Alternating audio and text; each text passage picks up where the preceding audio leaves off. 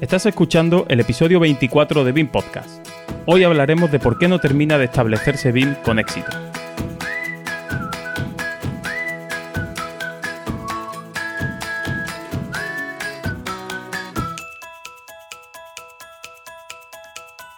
Hola y bienvenido al primer podcast sobre BIM en español. Mi nombre es Javier Sánchez y a mi lado están, como siempre, mis compañeros de viaje en este espacio sonoro, José Ángel Cánovas y Marco Pizarro. Hola José.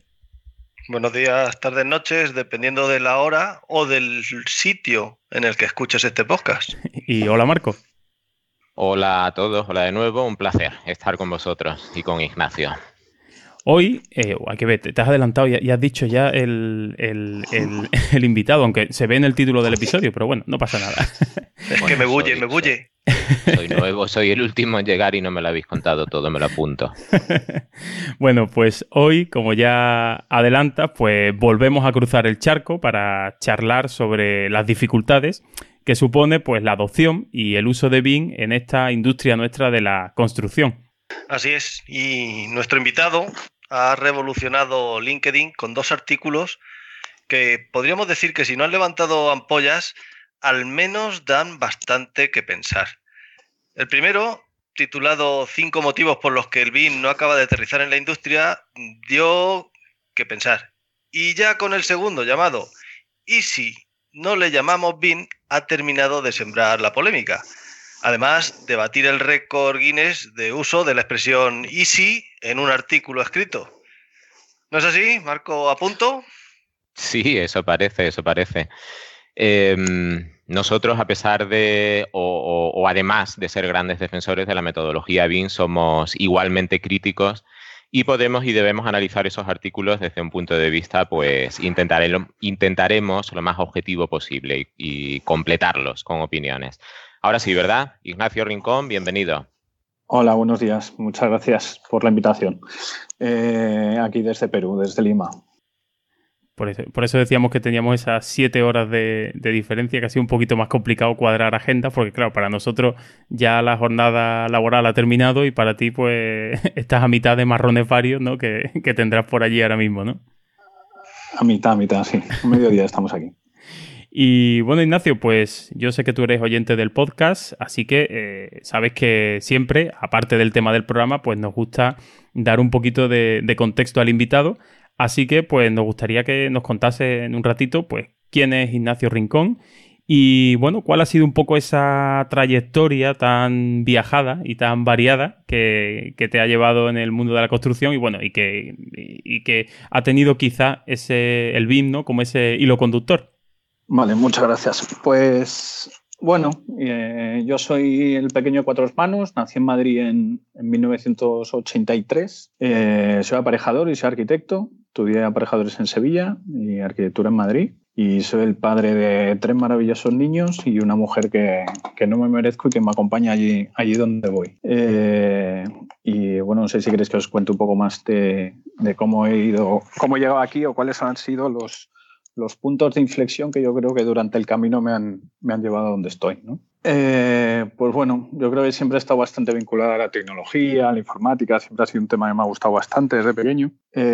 como he dicho antes, soy hermano, el, pequeño de cuatro hermanos y por, digamos que por fechas, soy millennial, pero siempre me he considerado de la generación anterior. ¿no? He tenido mucha, mucha relación con, con gente de las generaciones eh, mayores. Por eso yo creo que, en algunas ocasiones, cuando me toca hacer temas de implementación, estoy como entre dos mundos, sintiendo muy bien a gente joven y gente que, no lo, que, lo interpreta de otra manera. ¿no?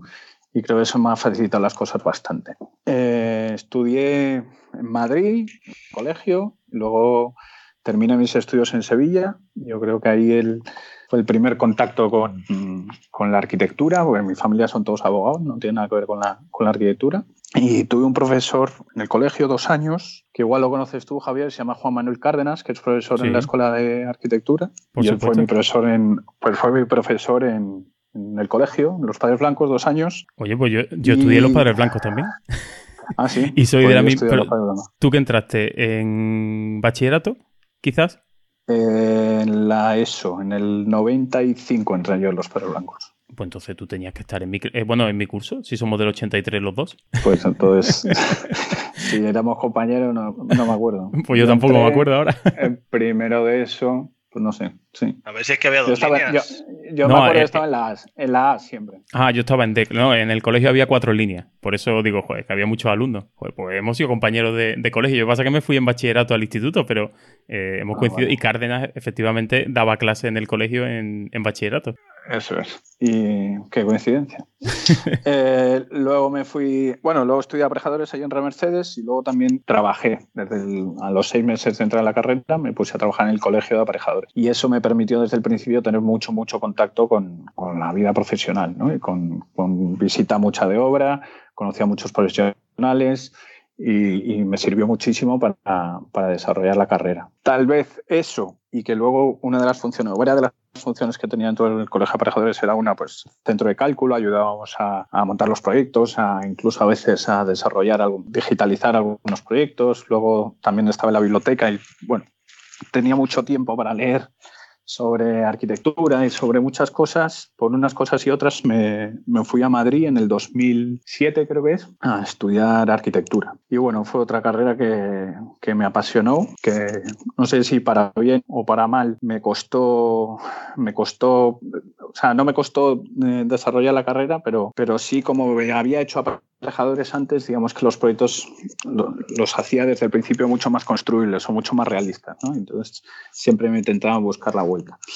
Y bueno, ya desde aparejadores utilizaba, eh, utilizaba herramientas BIM, que yo por, por, supuesto por aquel entonces no sabía ni lo que era BIM, y utilizaba Archicad. En aparejadores ya utilizaba Archicad, por allá por el año 2002. Y lo estuve utilizando pues todo aparejadores y todo arquitectura. Desarrollaba todos mis proyectos con Archicad y hacía, bueno, todos los proyectos los planteaban Archicad, incluso infografías y tal de otros compañeros, siempre, siempre alguna mano echábamos por ahí. Y, y bueno, y así acabé la carrera. Dentro de la carrera de arquitectura, que terminé en el 2011, yo creo que hubo tres profesores principales que, que, me marcaron. Dos desde el punto de vista del diseño, que, bueno, Pablo Lalquiaga y Francisco Muñoz, pero luego un profesor, que era profesor en la Escuela de, de Madrid, de Echam, que, que estaba muy interesado, desarrollaba mucho el tema de la prefabricación y la modulación. Y yo creo que ahí fue uno de los clics los que pude utilizar o desarrollar o sacarle mucho partido a la, a la herramienta Archicad desarrollando esos proyectos. Él tenía un un prototipo de proyecto eh, que desarrolló en el 2004 llamado Viro 21 y, y, bueno, años más tarde trabajando en Mayol, digamos que todas esas ideas las plasmamos en un proyecto y es posible que dentro de poco eh, saque un artículo hablando de ese proyecto, de temas de modulación, de prefabricación y cómo utilizar las herramientas BIM para ese tipo de proyectos. Y bueno, estaba terminando la carrera, la situación en España era bastante complicada. Eh, hablé con un amigo mío, llama Alberto Barba, que es arquitecto, era arquitecto en Zaha Hadid, y me habló de BIM. Yo en aquel entonces, pues BIM como tal no lo conocía y bueno, estudié en, en CICE, como hemos hecho muchos, eh, un máster de, de modelado en Revit y y esa fue como la base, ¿no? Y a partir de ahí, pues bueno, hice algunos proyectos, algunas reformas, nos, nos presentamos algunos concursos, pero la cosa en España estaba muy mal, así que en un momento determinado, en el año 2000, final 2012-2013, decidí coger las maletas e irme a, Panamá. Y eso hice en el 2013 y aterricé en Panamá. Y bueno, ahí, bueno, yo creo que cambió mi vida. Eh, se cruzó en el camino eh, Ignacio Mayol, eh, que era el, digamos, el, el dueño del estudio más grande de Panamá. Buscaban un, arquitecto bueno, que dominara o que hablara en inglés para proyectos, grandes proyectos internacionales, así, que, que trabajara en, en, Revit. Y eso hice durante dos años. Estuve en el estudio eh, trabajando en, en el departamento, digamos, de proyectos especiales. Y bueno, ahí coincidí con, con dos muy buenos arquitectos, con un holandés que se llama Eric Erzamen, que él estuvo como 8 o 9 años en UN Studio en Holanda, y con Pablo Sardiña, que era un arquitecto español que también estaba ahí en Panamá. Y bueno, pues Eric trabajaba con Rhino sobre todo y era mucho más, una arquitectura mucho más... Mm, así orgánica y tal. Eh, Pablo trabajaba mucho más arquitecto español, AutoCAD, mucho más ortogonal, digamos, y yo era como el, la charnela que unía ahí los dos mundos y acababa yo de producir los proyectos en Revit. Y estuvimos dos años como locos, salieron de allí proyectos, pero, pero muchos proyectos. Mayor otra cosa no, pero proyectos llegaban todas las semanas. Y me ayudó mucho a entender o, cómo utilizar las herramientas BIM desde el punto de vista del diseño, puramente diseño, ¿no? Y al final de esos dos años, pues eh, digamos que cambió el, el, hijo del arquitecto mayor tomó las riendas del estudio, eh, se convirtió en el CEO de la empresa y planteó un, gran proyecto de cambio de, la empresa. Propuso un proyecto que se llamaba Visión 2020, que se apoyaba en tres pilares fundamentales y uno de ellos era la digitalización del estudio. Y ahí fue cuando me propusieron pues, eh, liderar el departamento de, llamémosle BIM, pero a mí nunca me gustó llamarlo así, le, le pusimos un nombre más, se llamaba TID, que era Tecnología e Innovación Digital, y ahí empezamos a, a desarrollar en un principio la implementación BIM y luego hicimos muchas, muchas otras cosas. Eh, eso fue el año 2000, 2016 y eso es lo que hice en mayo los últimos cuatro años. ¿no? Al principio empecé solo en este equipo, luego llegamos hasta casi 20-25 personas, que por supuesto sin, sin, la ayuda de grandes profesionales que nos juntamos allí no, no hubiera sido posible. Y fue curioso porque en el 2000 creo que era 2015. Eh, necesitaba un consultor para la implementación BIM y bueno, buscando eh, por la red y consultando y estudiándomelo mucho, me topé con un vídeo en YouTube del que creo que fue vuestro invitado número 11, Roberto Molinos, en un evento en Málaga que explicaba uno de los estadios que, que desarrollaron en Qatar y me llamó la atención. Y no sé, había algo en la forma de explicar las cosas, en hacer las cosas, que me llamó mucho la atención. Total, que cogí el teléfono, lo llamé, a las tres semanas se plantó allí en, en Panamá. Y, bueno, pasamos una semana encerrados en una sala y planteando, estructurando la implementación del estudio eh, para, para que la gente tenga una idea. mayor. a día de hoy yo creo que está como en 170, 180 arquitectos, pero lleva a tener 225 arquitectos. Era una pasada, un, un mega estudio. Entonces la implementación pues bueno, tomó bastante tiempo y, y muchos esfuerzos para desarrollar esa, esa implementación. Y nada, trabajando con Roberto fue, fue una maravilla. La verdad que tanto en esa semana que me hizo ver, digamos, el, tema del BIM de una manera distinta a como se suele ver o se suele oír, no solo trabajando con él, sino con todo su equipo, ¿no? Con Francho, con Saray, con Juanma, Modena.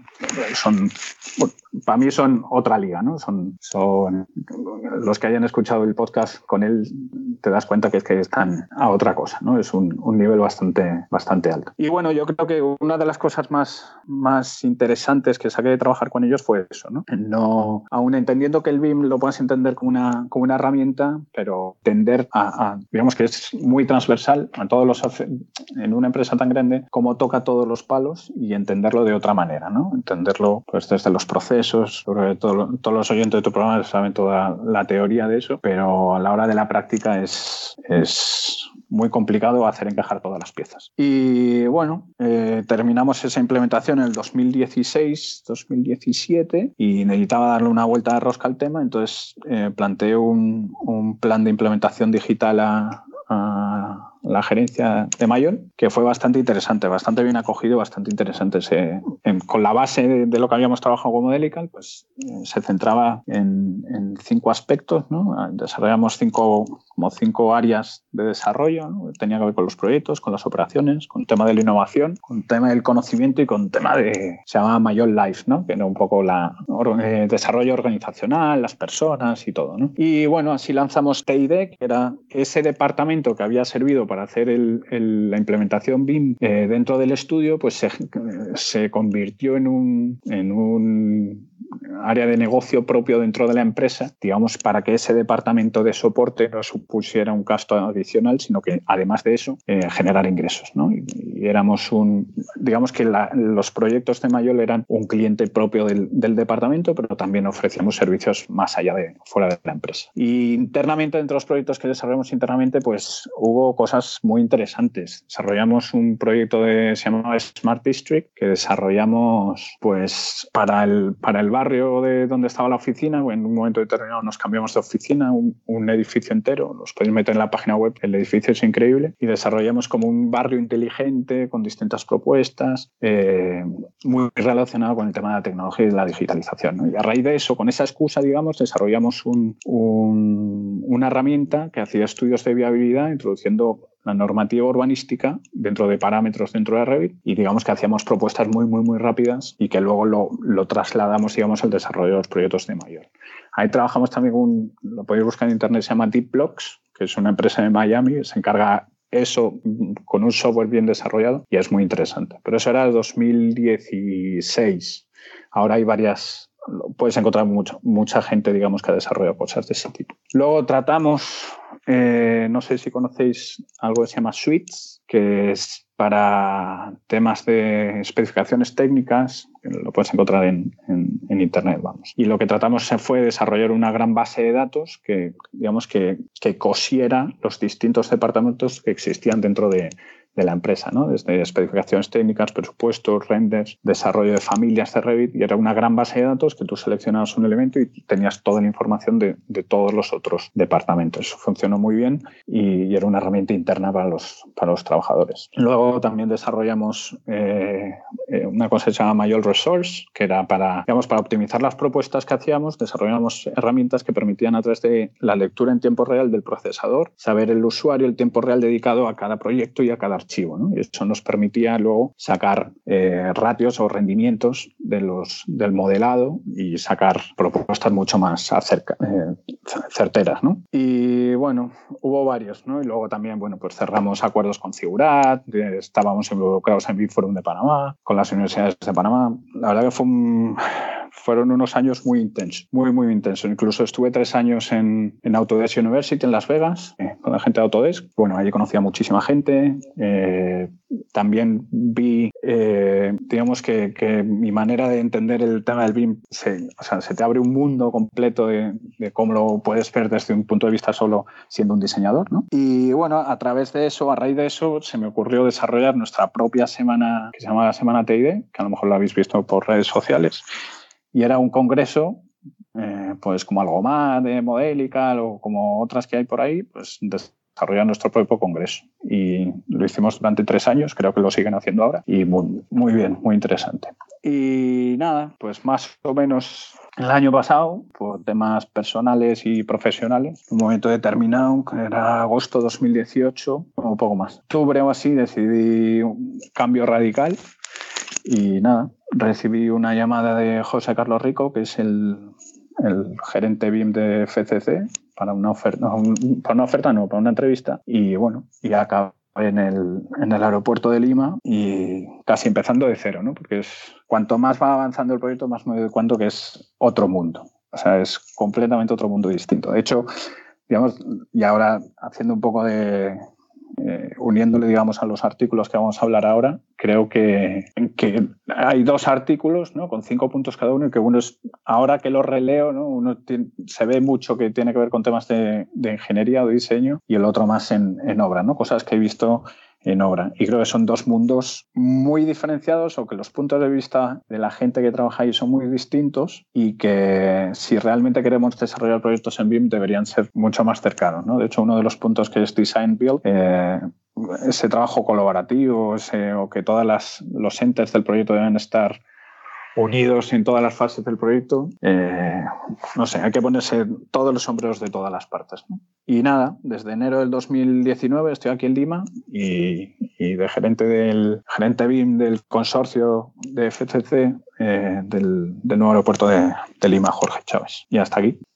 Bueno, pues muy bien, ha sido una presentación tremendamente interesante y al mismo tiempo una eh, magnífica introducción al tema que nos trae hoy aquí, porque no termina de establecerse BIM con, éxito. Eh, desde luego, em, lógicamente, el contenido de los artículos que decía José Ángel, que han hecho las veces de detonante para que te tirásemos el anzuelo y te trajésemos al programa, están basados en esa experiencia que has contado muy bien con un par de pistas muy significativas. El cambio de ese departamento BIM a departamento TIF de implementación digital y al cosido de ese departamento al resto de, departamentos de la empresa. Podemos entrar en materia, podemos hacer ya referencia a esos dos artículos, por cierto, que esperamos ansiosos, ese nuevo artículo en el que decías que estás pensando, será una excusa para volver a traerte al programa, pero hoy te traemos por estos dos artículos que cualquiera puede encontrar en LinkedIn y que tienen por nombre el primero de ellos, cinco motivos por los que el vino acaba de aterrizar en la industria, y el segundo,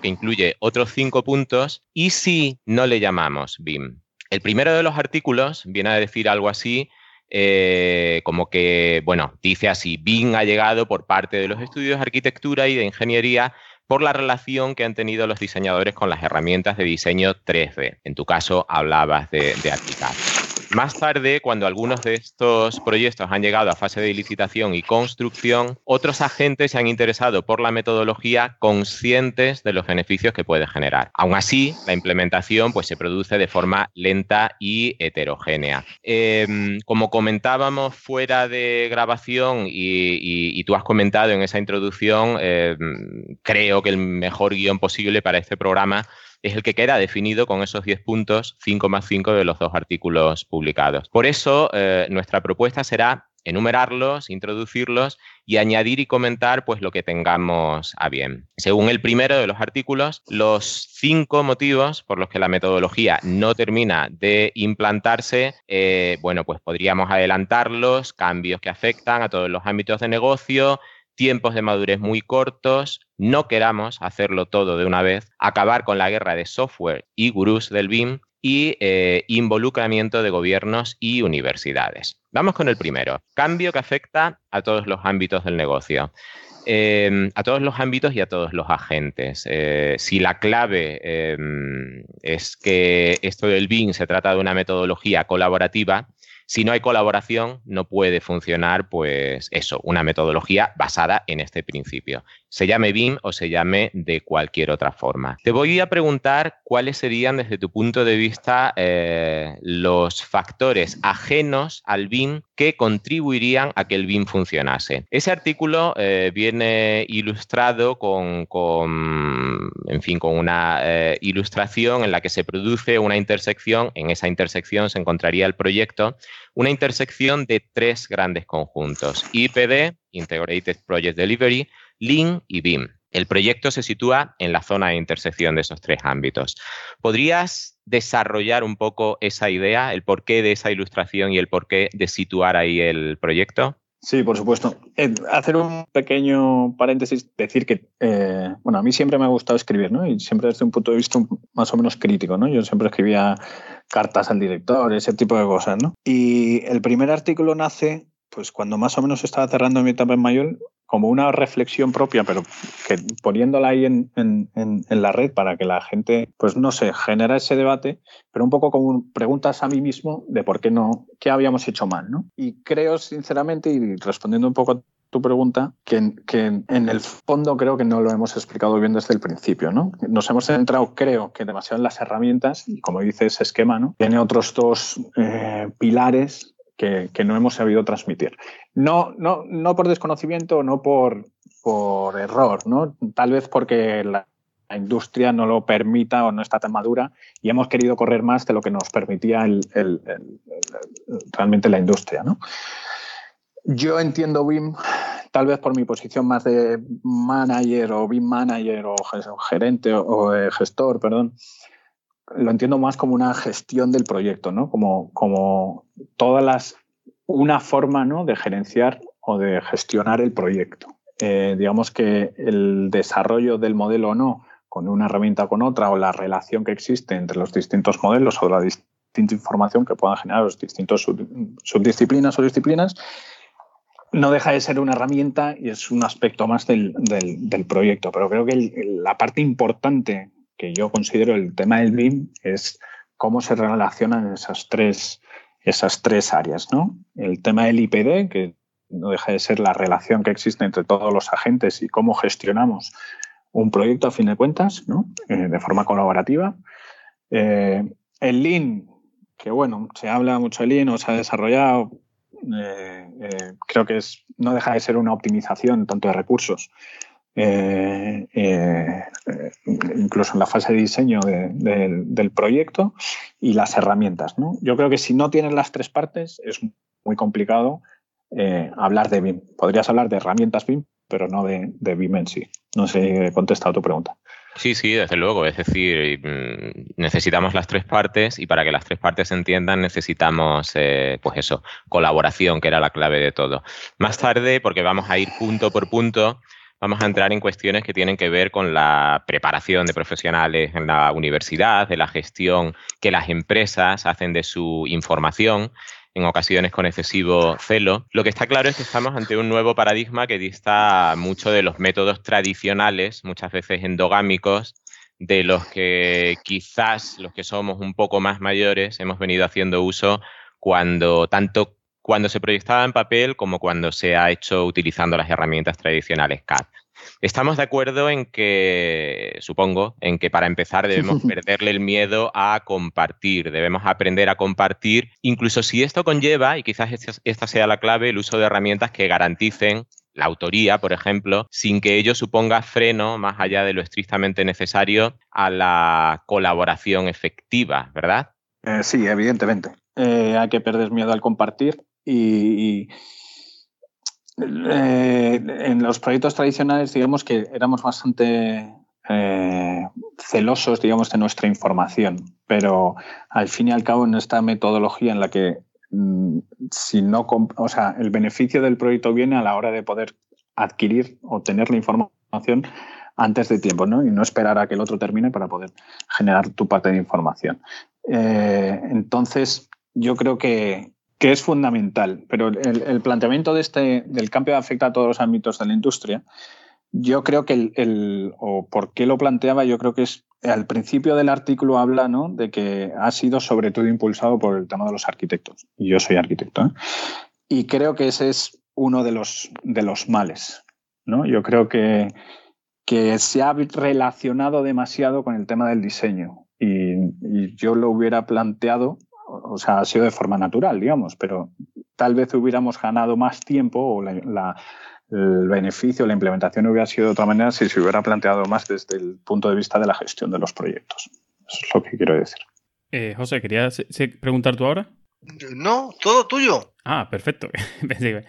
pues yo quería hablar precisamente, tú hablabas de, bueno, pues eh, si esto ha venido impulsado de un agente, otro agente es el que ha tenido eh, un poco ese ha, tirado la primera piedra y después a lo mejor ha escondido la mano, eso ya se verá con el tiempo. Eh, y bueno, hablábamos también, eh, bueno, se habla mucho de que estamos ahora en el proceso, en la cuarta revolución industrial, ¿no? La industria 4.0. Y si uno empieza a mirar hacia atrás desde esa primera revolución industrial y los cambios, pues vemos que esos ciclos, esos cambios se han sucedido eh, a diferentes, bueno, a, ciclos relativamente largos, ¿no? Podríamos hablar incluso hasta de generaciones, ¿no? De, profesionales que han tenido cierto tiempo para empezar a madurar y, bueno, y a poner en crisis un poco esas nuevas tecnologías o esos nuevos avances y asentarlos mejor, ¿no? Y ahora el problema o la ventaja que nos ha tocado vivir en estos tiempos es que pues eh, vamos corriendo a todos sitios y la revolución, pues lo que hoy está vigente, dentro de tres días hay un cambio de paradigma, ya sea por un material nuevo, por una técnica nueva, por una herramienta nueva, por lo que sea, y eh, bueno, pues nos vemos que nos vemos obligados a evolucionar quizá eh, excesivamente rápido. Mm, con esa rápida evolución, mm, ¿qué crees tú que, nos estamos dejando atrás? ¿Cuáles son los problemas que, nos está llevando a eso como empresa y como profesionales? No nos paramos a reflexionar, vamos siempre eh, teniendo un poquito de eso, como siempre que nos pilla el toro, ¿no? ¿Qué, tiene que ver el tiempo ahí? De, hecho, en, ese punto se plantea como que los tiempos de madurez cada vez son más cortos, ¿no? Y como que la tecnología nos atropelle. Pero también si, si tal vez con cierta perspectiva, en el final del, segundo artículo, hago la reflexión completamente contraria. ¿no? A lo mejor nos estamos intentando mm, adelantar o, hacerlo todo muy rápido y en realidad este cambio o esta implementación debe ser algo mucho más natural, casi generacional y, a esto le quedan 10 años y le quedan 10 años. O sea, eh, y creo que sí, que hay veces que en estos tiempos tan cortos en lo que, que todo tiene que ser esa inmediatez, digamos.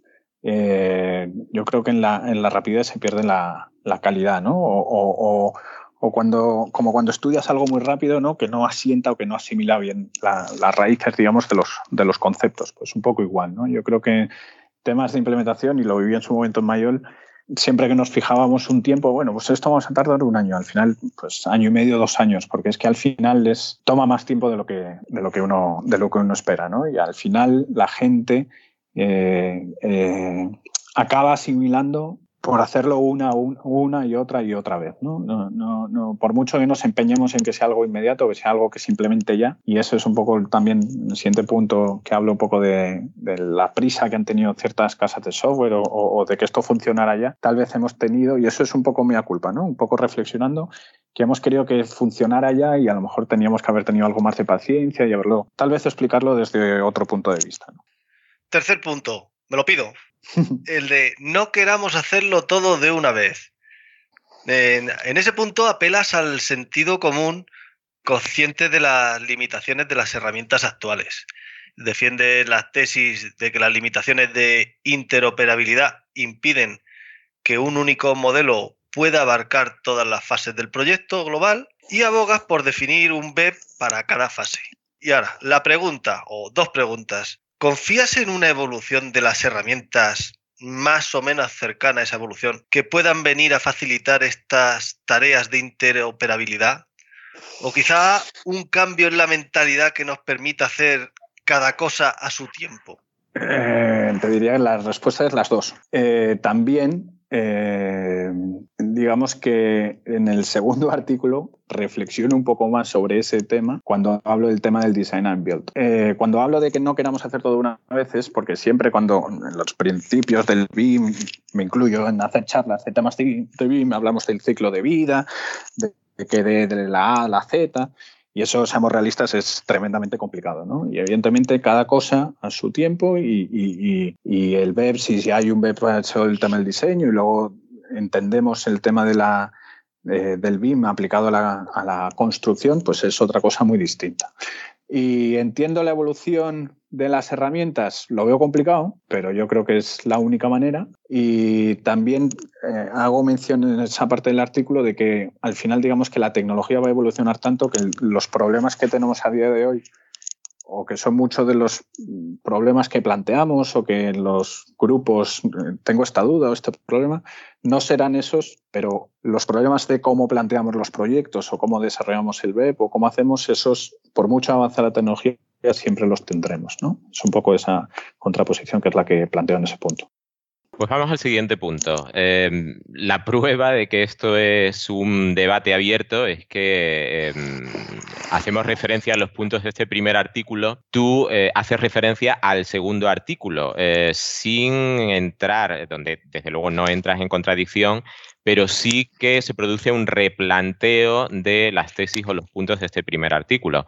Eso es. Lógica consecuencia de que, bueno, eh, estamos tratando con una metodología en, en plena efervescencia. Pero eh, vamos a ir y aclarar, con sí, y, aclarar, y aclarar solo, perdona, que cuando escribí el primero había estado yo cinco años en un estudio de arquitectura y ahora mismo estoy en, en, dentro de un megaproyecto en una pura constructora, ¿no? Entonces, la, mentalidad, el cambio es brutal. Y se nota muchísimo. Vamos a ir con el cuarto del primer artículo, que yo creo que por transversal eh, no va a, entrar en ese replanteo con el segundo artículo. El cuarto punto dice así, eh, acabar con la guerra de softwares y los gurús del BIM. Y se viene a decir pues que bueno, sí que eh, se ha venido vendiendo cierto humo tanto por parte de las comercializadoras de software como por parte de los que tú eh, denominas ahí gurús del BIM. Todos sabemos a, qué te refieres con, eh, con, eso. Durante una primera fase de novedad, pues ha tendido a venderse el BIM como una especie de varita mágica para resolver problemas casi de forma automática. Y esto, eh, argumentas, eh, sin duda ha causado frustración porque eh, todos sabemos que la realidad no es esa. ¿Consideras que a día de hoy em, el nivel de madurez empieza a ser tal que podemos empezar a dar por superado ese problema, tal y como dice sí. ahí en ese artículo? Sí, 100%. Sí, lo, sufrí, sí, lo sufrí mucho al principio, pero yo creo, y también creo que al final de ese artículo lo, comenta, que, eh, al final de ese punto, que digamos que ya hay cierto nivel de madurez que, que, que es muy complicado que te metan el gol, ¿no? Eh, que la incluso yo creo que también las propias casas de software se han dado cuenta, incluso por lo menos en mi caso propio, he experimentado un, cambio de estrategia por parte de ellos. ¿no? Antes era muy complicado que hubiese un, soporte técnico más allá del propio software, ¿no? De, cosas más allá de técnicas del propio software y ya, bueno, pues ya ah, dan soporte de otro tipo de cosas, ¿no? Eh, y de Common Data Environment y de, de los propios proyectos, intentan ayudarte. Los técnicos propios de ellos son gente que ya tiene experiencia en proyectos reales. Entonces yo creo que sí, que hemos alcanzado cierto nivel de madurez y eso cada vez se ve menos, digamos. Sí, probablemente el servicio técnico antes estaba más ligado al departamento comercial y ahora tiende a parecerse en casos determinados a una, a una em, auditoría o... sí, una consultora. Una consultora, efectivamente. Yo, em, al respecto de lo que dices, eh, efectivamente, y más allá de que todavía quede algún despistado por ahí, que quedan, creo que el grueso de la población profesional ha entendido que el BIM no es magia, que BIM no es Revit, que BIM es una metodología que permite generar por un lado, bueno, sí, una documentación tradicional de forma ciertamente más sencilla, pero que más allá de eso nos permite mejorar proyectos añadiendo un mayor grado de definición. Como tú bien decías y como estudiante de arquitectura técnica que pasó a la arquitectura, nos ayuda a hacer proyectos construibles, a costa lógicamente de un mayor trabajo, trabajo que debería haberse compensado en fases posteriores por la mayor consistencia de esa documentación. Sin embargo, sí que es cierto que los eslóganes de hace unos años han podido provocar pues cierta frustración en usuarios noveles. Lo que no tengo tan clara, eh, hablabas de las eh, comercializadoras de software, es la apuesta por parte de las compañías en los formatos estándares, cuestión a la que también haces mención en este punto 4 del primer artículo. Recuerdo que estamos ahí todavía sí tengo la sensación de que hasta cierto punto eh, se tendrían que rendir a la demanda de los usuarios que sí o sí necesitan que los estándares sean efectivamente estándares y que poco a poco nos vayamos acercando a, mm, esa utopía del BIM, a la que por cierto se referían los compañeros de Share Coordinates en un podcast reciente. Eh, ¿Cómo lo ves tú? ¿Crees que existe una verdadera apuesta de las casas de software por eh, la interoperabilidad, por el Open BIM? Em, ¿Una apuesta, digamos, sincera o una apuesta, aunque sea sobrevenida por la demanda de los usuarios? Eh, bueno, yo creo que no digo nada nuevo. Yo creo que, o por lo menos así lo entiendo yo, eh, de las más conocidas, hay unas que se apuestan mucho más por el OpenBeam, como puede ser Graphisoft de, de Archicad, eh, y creo que Autodesk cada vez menos, pero sí ha intentado hacer más su, su, su mundo Autodesk. No ha estado tan interesado en ese tema. Tal vez, mm, como dices tú, por la demanda de los usuarios, van a acabar cediendo de alguna manera o buscando alguna alternativa, pero a día de hoy no los veo, digamos, tan convencidos, o por lo menos es mi percepción. Bueno, clara y directa la respuesta, sí, estoy de acuerdo contigo. Pero confío en que, en que esa demanda, bueno, pues haga algo de, ruido donde tenga que hacerlo. Pues pasamos al, siguiente punto, este ya que cierra esos primeros cinco motivos que dabas, y eh, en él hablabas del involucramiento de eh, gobiernos y universidades. Eh, al principio hablábamos que, bueno, el BIN en cierta manera, bueno, pues por circunstancias nos había tocado, o parece que ha venido motivado por ese impulso que hemos dado los técnicos, ¿no? Los, los, profesionales, los que hacemos los proyectos, pues bueno, hemos empezado a utilizar estas herramientas y en cierta manera hemos empujado al resto del sector a que eh, haga uso de ellas, ¿no? Podríamos decir que en este caso podría ser una estrategia bottom-up, ¿no? Es decir, los que estamos abajo del sistema estamos empujando a los que están arriba a que tomen esas decisiones, ¿no?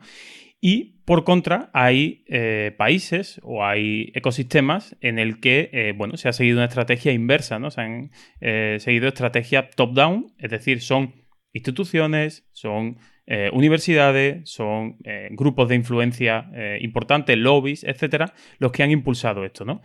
Como tú mm, bien nos hacías en esa introducción, pues has tenido la suerte de poder vivir diferentes realidades, has visto la realidad del sector en España, la has visto en Panamá, la estás viendo ahora en Perú. Si hablamos desde el punto de vista institucional, mm, ¿qué diferencia has notado tú entre los diferentes países en los que te has movido y cuáles crees eh, que debería ser una recomendación ¿no? para, para implementar o para facilitar que este tipo de herramientas de eh, sistema de trabajo de metodología llegue o cale en todo el sector?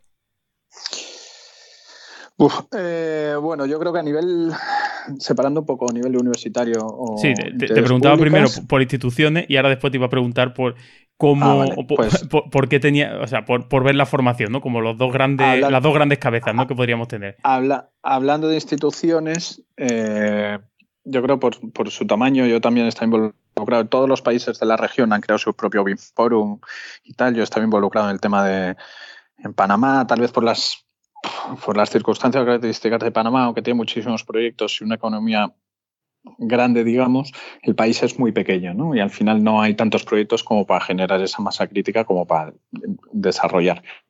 Por el contrario, en Chile, por ejemplo, que creo que es un ejemplo maravilloso y que también se ha comentado en distintos podcasts, distintos grupos, y creo que también en el artículo comento, ¿no? Creo que, como dices tú, aunque empujemos desde abajo, al final, en toda implementación, y también lo he aplicado yo a, las implementaciones donde he trabajado, en los estudios, tiene que ser en ambas direcciones, ¿no? Tiene que ser bottom-up y, top-bottom. Y entonces, en ese sentido, yo creo que es fundamental desde, desde las instituciones que haya una un, eh, una apuesta ¿no? y, un creer firmemente en esto y que inviertan y que inviertan en proporción a lo que significará la economía del país eh, en este caso la construcción. ¿no? Eh, creo que, no sé si comentabas tú en otro podcast o escuchaba que la inversión en, temas de BIM o de la implementación era muy inferior en España que la en Chile, siendo la, la población mucho mayor en España que en, que en Chile. ¿no? Y creo que es un ejemplo que han, que han sacado un, plan B a nivel nacional que funcionará de mejor o peor manera, pero ya tienen una base con la que empezar a trabajar. ¿no? Y en Panamá estaba muy flojito, también es el tema institucional está como muy disperso, tienen muchas, muchas distintas entidades, entonces era bastante complicado. Y en Perú yo creo que sí está algo mejor organizado, sí tiene más fuerza el, el, el BIM Forum de, Perú. Y una cosa que me ha gustado que ha salido en las últimas semanas es que plantean el, han hecho un plan de implementación y no lo han hecho a dos o a cuatro años, sino que lo han planteado a 15 años. Eh, creo que, en Perú creo que era 2030, se han puesto como, fecha de implementación de BIM. Y creo que es mucho más realista. Eh, y, no sé, si quieres seguimos con el tema de las universidades. Sí, si quieres pasamos, bueno, ahí hemos visto evidentemente que la inversión, creo recordar, y eh, hablabas de que lo habíamos comentado en un podcast, creo que era Iván Guerra cuando habló del plan Chile, el que comparó la inversión, no sé cuántos millones de euros eran, con la población, o sea, ahí era, creo recordar que fue él el que lo, el que lo comentó. Fue él, sí, además hizo, eh, dio un dato mm, tremendamente ilustrativo, que era el de la inversión per cápita, no solo la inversión por país. Sí, sí, que, era, que es lo importante de decir, oye, no vale que yo he puesto 5 millones y, tú has puesto medio millón, sino cuál es mi PIB o cuál es mi renta y cuál es la tuya y qué supone, qué esfuerzo ha supuesto al, a los ciudadanos, que al final son los que pagan los impuestos, ¿no? ¿Qué, ¿Qué, esfuerzo le ha supuesto eso y qué esfuerzo ha supuesto en España? Pues evidentemente salimos bastante mal parados por aquí. Pues Era una comparación bastante odiosa. sin entrar en, en polémicas, si no me quiero meter ya con los artículos, ya me he metido en, bastantes camisas once varas. Creo que también no en España, por lo que conozco y por, las relaciones que tengo, está muy o ha estado mucho tiempo muy diseminado en demasiadas provincias. Hmm. Y creo que hace falta un peso mm, nacional de alguna manera. No sé si ya se ha estado trabajando en eso, pues tampoco estoy tan, tan cercano a diario, pero creo que el, que hayan trabajado muchas, muchas, muchas autonomías o que haya cada grupo BIM de cada una de las provincias está muy bien como una base, pero a nivel nacional yo creo que para impulsarlo haría falta cierta unificación o cierta centralización, por lo menos para, para que se convierta en una realidad. Sí. Y no repetir trabajo, que al final es lo que pasa, porque, bueno, si, oye, pues no sé, por ejemplo, se me ocurre en Cataluña que tiene bastantes avances, tema de la clasificación, bueno, el libro blanco que tiene infraestructuras de Cataluña y tal, oye, pues si ese trabajo está ya hecho, pues ¿por qué no lo tomamos como punto de partida? Y bueno, pues adoptamos una estrategia nacional y que ah, pues, coja lo mejor de, de cada pues de cada, de cada grupo, ¿no? Y bueno, pues hemos hablado un poco de instituciones, como una de esas dos cabezas que están arriba, y la otra, pues evidentemente es la formación, ¿no? Y la formación, pues eh, la base es la formación reglada, sobre todo en el sector de la construcción en España, y son las universidades, ¿no? ¿Qué te, ¿qué te sugiere a ti? ¿Qué, te, ¿Qué opinión tienes tú de la formación? Ya Manuel García Navas en el último episodio dio un poquito de caña eh, con el tema de, la, de, las universidades, de adaptarse un poco a los requisitos de la empresa, de, en cierta manera, la desconexión. Hablamos de que la universidad es un poco una tortuga que va despacio, tiene mucha inercia, tiene mucho que cambiar, tiene mucha legislación. ¿Cómo ves tú, si has tenido ocasión de bueno, estudiar en diferentes universidades, diferentes centros de, formación?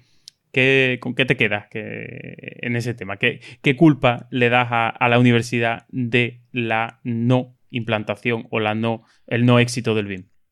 Eh, eh, como comentas, yo creo que va mucho más allá del tema del BIM. Creo que la universidad tendría que estar mucho más cercana a la vida profesional, que tiene que ver bastante con esto. Creo que yo explicaría el BIM en las universidades a través de la explicación de la gestión de los proyectos. Y el tema del modelado sería asignaturas, ya no me acuerdo ni cómo se llama, ¿cómo se llama? Complementarias o optativas. Optativas, ¿no? Eh, optativas para aprender, que en su día yo creo que en aparejadores yo tenía, había unas optativas de, incluso de AutoCAD, creo que es, pues algo así. Pero evidentemente para entender esta, esta cuestión es desde el punto de vista de la gestión de proyectos, no desde el punto de vista eh, del modelado, de, que fueran herramientas que acompañasen las distintas asignaturas como proyectos o como instalaciones, me parece muy bien. Pero para entender o para que, para que cale, digamos, en la industria, yo lo explicaría desde la gestión de los proyectos.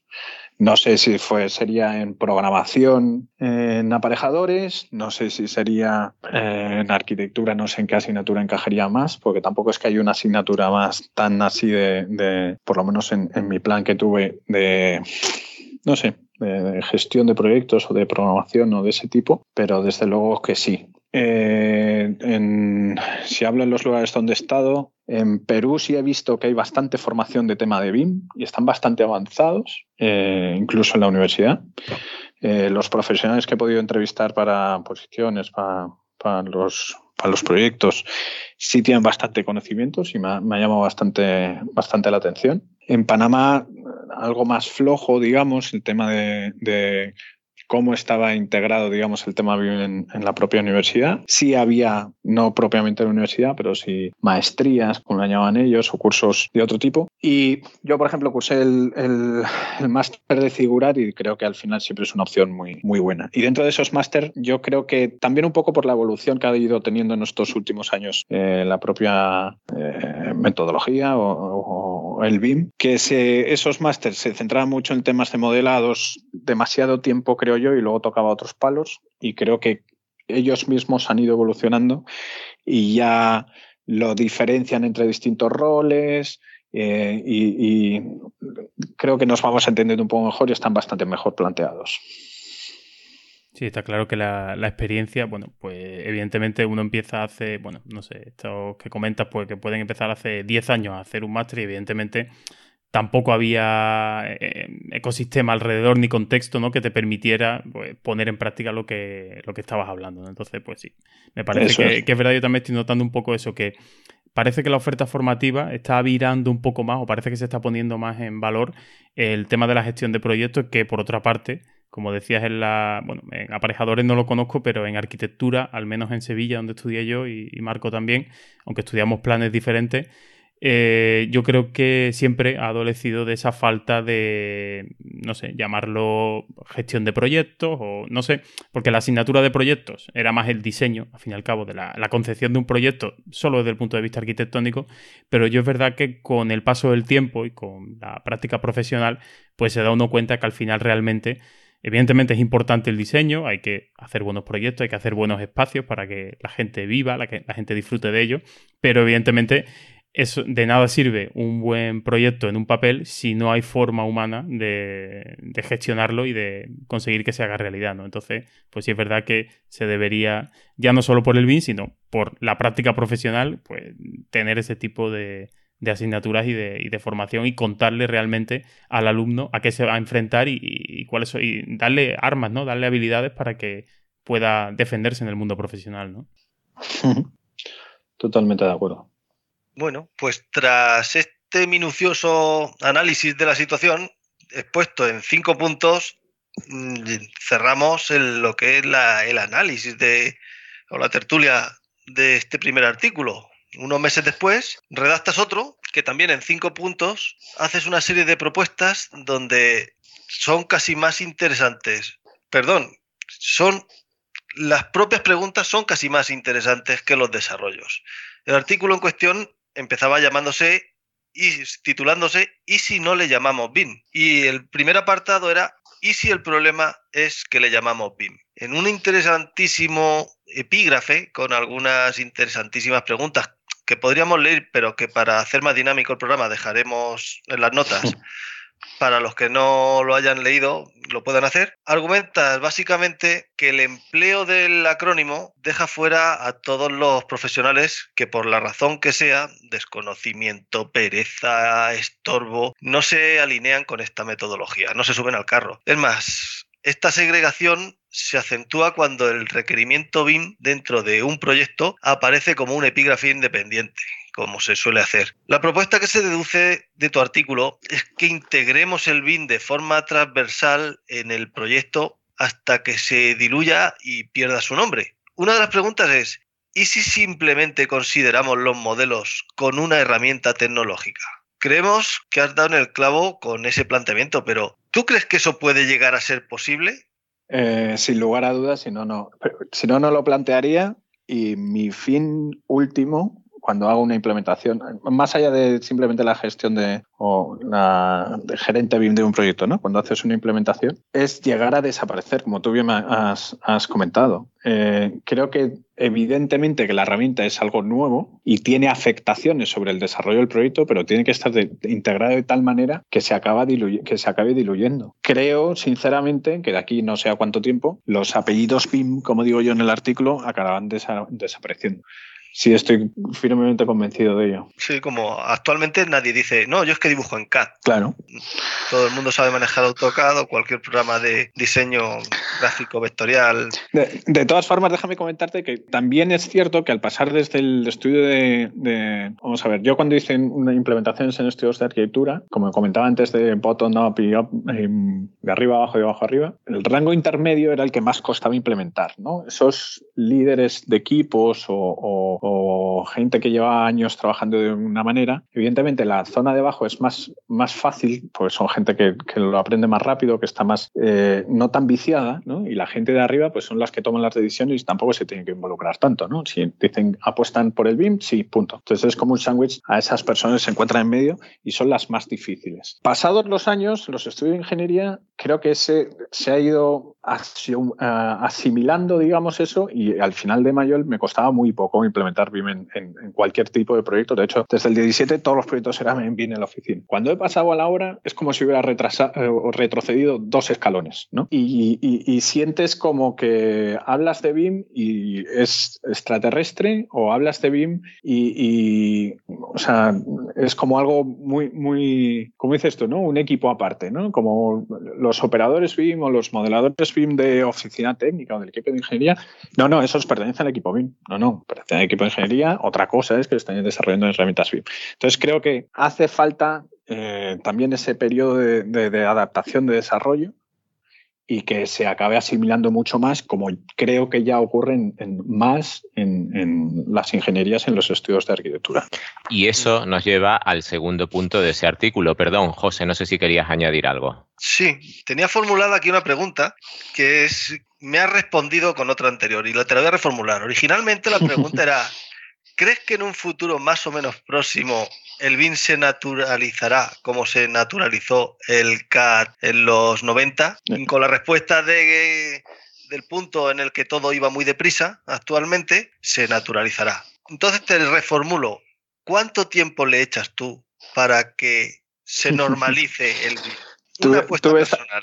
Tuve, ya, tuve esta conversación hace no mucho con un compañero y cuando empezamos con esto del BIM decíamos, no, para el 2020 esto está, vamos ya. Y estamos casi en el 2020 y la realidad es otra. Eh, es muy difícil. Yo creo que depende mucho de, depende mucho de los países de los que estemos hablando. Si hablamos de España, mm, creo que hay otros mm, muchos factores eh, ajenos a nosotros, que van desde la política hasta la económica, hasta cuántos proyectos salgan eh, o cuál sea la inversión en infraestructura en los próximos años en España, que pueda afectar a ese desarrollo. Pero no lo sé. Creo que en el artículo hablo de 10 años, ¿no? Pues es una cosa así. 10 años para que esto sea algo más normal. Spain is different. Marco, todo tuyo. Spain is different. En, en, Spain ha habido momentos de mucho trabajo en los que no podíamos pararnos a aprender una nueva metodología y cuando no lo ha habido, pues si no ha habido trabajo, ¿para qué vamos a cambiar la metodología, verdad? Bueno, 10 años, 2030, 2030, creo que decías, Ignacio, que es lo que tiene en su calendario Perú, decías o que anotabas como realista, sí, podemos, podemos estar de acuerdo, ojalá. Bueno, voy a recuperar esa frase eh, anterior. Eh, decías que una vez habías conseguido implementar bien en la oficina técnica y, ya de forma fluida y tal, pasabas a obra y retrocedías, bajabas dos escalones. Eso quise yo hilar, hilo ahora con el punto 2 de este artículo que tiene este, este nombre o lanza esta idea. Y si solo hay una manera viable, design build. Y este yo creo que es el punto que eh, más claramente cuestiona el contenido del primer artículo. Aquí contrastas el proceso colaborativo, el, IPD que veíamos en el primer punto anterior, del artículo anterior, con el Design Bit Build.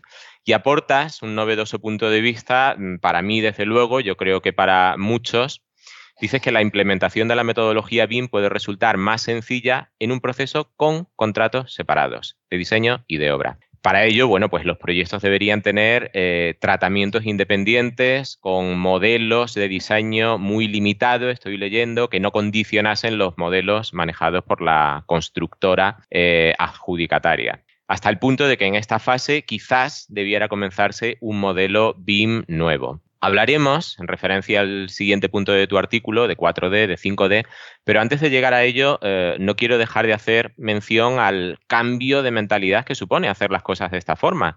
Siempre nos han vendido, incluso nosotros lo hemos vendido así, que un modelo BIM extiende su potencial a todas las fases del proyecto. Ahora tú, supongo que consciente o conocedor de las piedras que pueden encontrarse en el camino, paras y propones un par de hitos en los que hacer tabula rasa, volver a partir de cero y eh, desvincular casi completamente el modelo de diseño del modelo de obra. ¿Eres, te lo pregunto así, ¿eres consciente de lo que estás proponiendo? Eh, sí, muy consciente. Pero de hecho el punto que dice es eh, si solo hay una manera viable de design and build. Creo que no, o sea, no se ha entendido la propuesta. Lo que quiero decir es que la única manera viable de entender yo el BIM es si es con design and build. Es si la ingeniería, la constructora y todas las partes están involucradas en el principio. Ahora bien, como se da en muchos casos en el que no es de esa manera, que hay una licitación de por medio, para mí en esos casos la única manera es exigir un BIM muy leve en, en, etapa de diseño y casi hacer un borrón y cuenta nueva en etapa de, licitación y construcción. Porque nos damos cuenta en muchísimos proyectos en los que se diseña y, en vano, digamos, casi, o se trabajan muchas cosas en la fase de diseño, luego hay una licitación, hay una, una constructora que adquiere el proyecto y casi se rehace muchas cosas o, o se utiliza de una forma muy distinta que si hubiesen estado involucrados desde el principio. Entonces, no sé si se había entendido bien mi, planteamiento. El planteamiento es que el BIM para mí solo es posible o, debe funcionar si hay una metodología design and build eh, de forma colaborativa, pero en el caso que haya un design, build and build, lo que debemos evitar es que en esa fase de diseño se avance mucho en el tema del BIM. Tiene que ser mm, muy poco, casi utilizar el BIM como una herramienta eh, que ayude al tema del diseño, pero digamos muy poca información o, poca definición. Y eh, ¿Crees que sería posible esa metodología, ese sistema en países como España con una tradición tan arraigada de, desarrollos de proyectos de ejecución? Eso es otra cosa. a la licitación de obra. claro, eso es otra cosa. Es complicado, por eso digo que en países como en España, en el que hay una licitación de por medio, para mí es mucho más ventajoso en el que, digamos, el desarrollo en, la información de los modelos BIM sea menor o la, o, la realmente requerida o necesaria para ese proceso de licitación y luego casi empezar un proyecto nuevo la, constructora. ¿no? Y, y, no es solo el tema del BIM, ya cuando hacíamos proyectos tradicionales en AutoCAD ocurría, hay tremendos cambios, digamos, cuando hay una licitación de por medio. Sí, sí, desde luego, si con CAD eh, muchas veces costaba más modificar, arreglar que partir de cero, eh, en un modelo BIM, eh, bueno, que básicamente se diferencia del CAD por la mayor cantidad de información, pues, pues mucho más. Entiendo que van por ahí los tiros. IPD, mm, ¿has tenido experiencia con proyectos bajo procesos IPD? Mm, ¿Cuál ha sido tu experiencia? si todas las partes lo entienden, muy, muy bien y, si el, y si el cliente eh, lo entiende, eh, lo mejor. tiene, que, tiene, que partir de, tiene que partir del cliente. No que nadie se lo cuente, sino que el, cliente entienda perfectamente de lo que está hablando.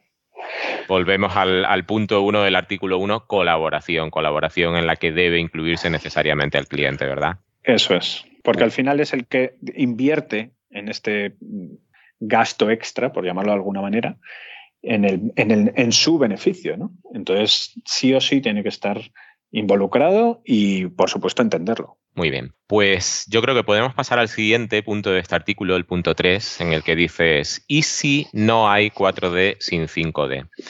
En este punto eh, abogas por la integración de las dimensiones BIM y en concreto el 4D y el 5D. Estamos muy de acuerdo en que probablemente no pueda o no deba existir el 4D, la planificación, sin el 5D, el control de costes. Quizás, bueno, debiéramos renumerar estas dimensiones. El 4D por sí mismo puede resultar un recurso efectista, pero sin el correlato del control económico, al fin y al cabo el, más importante en una obra, ¿verdad? No tiene sentido más allá eh, del propio recurso formal, el 4D, quiero decir. ¿Cuál es tu experiencia en este sentido? Eh, ¿Qué recorrido han tenido la planificación temporal y económica en los modelos digitales, no voy a llamarlos BIM, con los que has tenido ocasión de trabajar? ¿Has tenido alguna experiencia de certificación sobre modelo, eh, estudios de valor ganado? ¿Con qué software has tenido ocasión de, trabajar o qué software se ha integrado en el equipo de trabajo? ¿Qué puedes contarnos de tu experiencia? Eh, bueno, digamos que en el proyecto que estoy ahora básicamente se plantea con esa estrategia eh, en este punto hago referencia que evidentemente el mayor beneficio que se le puede sacar a este uso del BIM o a esta dimensión del BIM es si realmente los programas, los cronogramas de obra están basados en las cantidades que están extraídas directamente de esos modelos. ¿no? Y si tú puedes llevar tu control de obra a través de la cuantificación de lo que realmente has construido o no y lo comparas directamente con lo, digamos, tu línea base con lo que realmente eh, has producido durante ese mes, tres meses o el tiempo que sea, ¿no? Eh, y directamente relacionado con el costo. Eh, ¿Qué software? Pues bueno, eh, en este caso estamos utilizando herramientas Autodesk, estamos utilizando Presto, se está utilizando Primavera, se está utilizando Syncro, se está utilizando muchísimas. Vamos, todas las cartas de la baraja. Sí, y luego a nivel interno, otras herramientas que no, que no puedo comentar, pero otras herramientas que son más RPs ¿no? de la propia empresa a día de hoy es complicado, pero en un futuro no demasiado lejano deberíamos conseguir visualizar en el modelo la, por ejemplo, la evolución de tiempos corregidos según valor ganado y tal. Un ejemplo. A día de, hoy, se, a día de hoy se puede. ¿Se puede? Firmo. Bien, bien, bien. Primicia, tenemos primicia en el programa. Bueno, pues valga ese como un ejemplo de hasta qué punto la, la, sincronía entre modelo 3D, 4D y 5D se puede convertir en una fantástica herramienta para control de obra. Pues nada más, ahí lo dejamos en este punto. Pasamos al siguiente punto. Venga, perfecto. Pues eh, vamos a hablar ahora en el cuarto punto, lo titulabas, ¿y si LOD más LOI está en fase de desaparición? Y yo, bueno, mm, aquí la verdad es que, coincido bastante y quizás yo creo que después de las tres siglas BIM, Mm, quizás las otras, la sigla que, después viene a la mente de, mucha gente es eh, normalmente LOD, no tanto LOD, es decir, eh, nivel de, detalle originalmente, desarrollo en otras traducciones, nivel de información, nivel, bueno, hay muchísimas siglas, yo creo que casi cada país, cada grupo de trabajo ha, utilizado la suya. Y es verdad que también de nuevo, yo creo que volviendo, yo creo que al final estoy volviendo en todas las preguntas a lo mismo. Eh, cuando un técnico empieza a desarrollar un modelo, pues siempre se plantea hasta dónde lo defino, ¿no?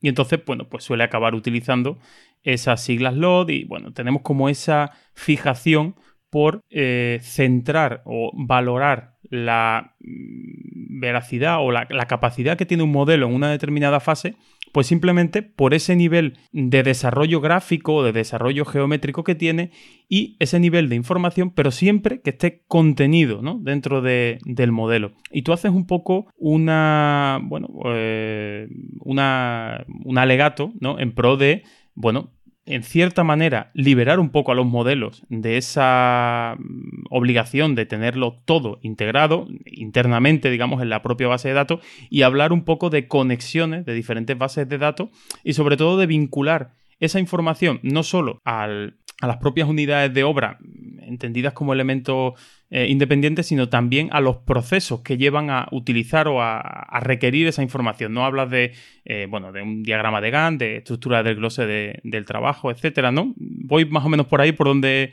querías tú hablar o me estoy perdiendo un poco? No, sí, Sí. Y va por ahí. Entonces. Va por, va, por ahí los tiros. Va por ahí, ¿no? Entonces, eh, eso, ¿qué, ¿qué, problema le ves tú a, vincular, eh, a, tener que volcar toda esa información basándonos en, esos estándares? Y si realmente es útil volcar toda esa información, o parece que se invierte mucho trabajo en fase de diseño en volcar esa información y después en fases posteriores, pues realmente eh, hay información que no queremos y la que queremos no está. Bueno, comentar que también los puntos que, marco, los easy que, que, planteo, son un poco, o sea, queriendo poner el dedo en la llaga, ¿no?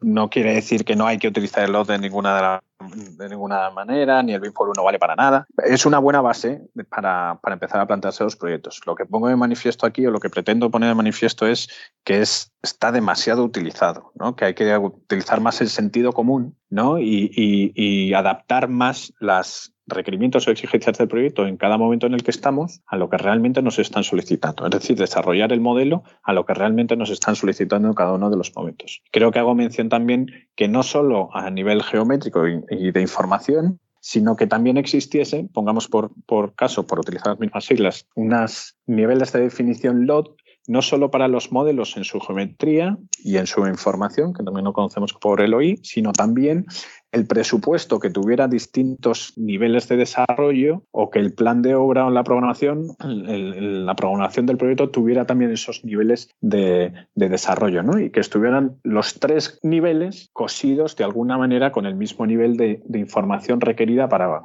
cada uno de los proyectos. Pues no sé, el presupuesto en nivel conceptual, pues por, por mm, eh, ratios o metros funcionales, en la siguiente fase un poco más definido de esta o aquella manera, y no utilizar tanto el LOD como tiene tiene el eh, rodapié o no tiene el rodapié o este modelo no llega a este nivel o, no. Porque si, realmente nos planteamos qué es un LOT 200 ¿no? y qué tiene o qué no tiene un LOT 200. Entonces, aplicar mucho más sentido común y, tratar de, creo que como comentabas tú, expandirlo más, ¿no? no limitarnos simplemente a la información que debe tener el modelo Revit o Chicat en, en concreto. Sí, es decir, al final no estar hablando de soltar esa matriz enorme de decir, eh, fase de proyecto, el, en fase de anteproyecto, el pilar nivel LO 100, el fase de ejecución al 300, sino, oye, eh, cuando yo esté realizando el presupuesto, ¿me interesa saber el armado? ¿Sí o no? Bueno, pues entonces, si me interesa, porque estoy midiendo por una cuantía, tendré que incluirlo. Si yo mi forma de presupuestar, pues no tiene que ver, no, se me ocurre que no tenga la cuantía, pero bueno, imaginemos que no mido la pared de ladrillo, la mido por metro cuadrado y no por unidad de ladrillo, pues no tendré que definir la cantidad de ladrillos para hacer el presupuesto. Tendré simplemente que poder tomar un valor de geometría de la superficie, ¿no? Un poco en ese, en ese sentido, ¿no? Y sobre todo lo que evitas es que haya, un copia y pega de proyectos a proyectos. Sobre todo que cada mundo es un, cada proyecto es un mundo y cada situación puede requerir unos, unos niveles u otros.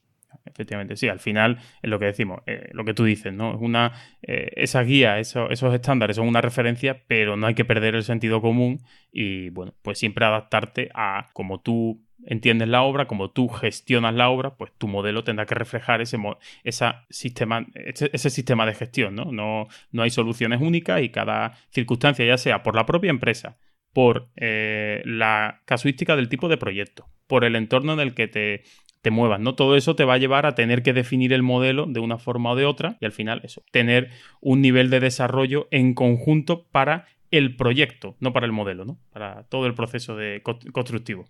Efectivamente. Pues, entonces creo que lo he entendido.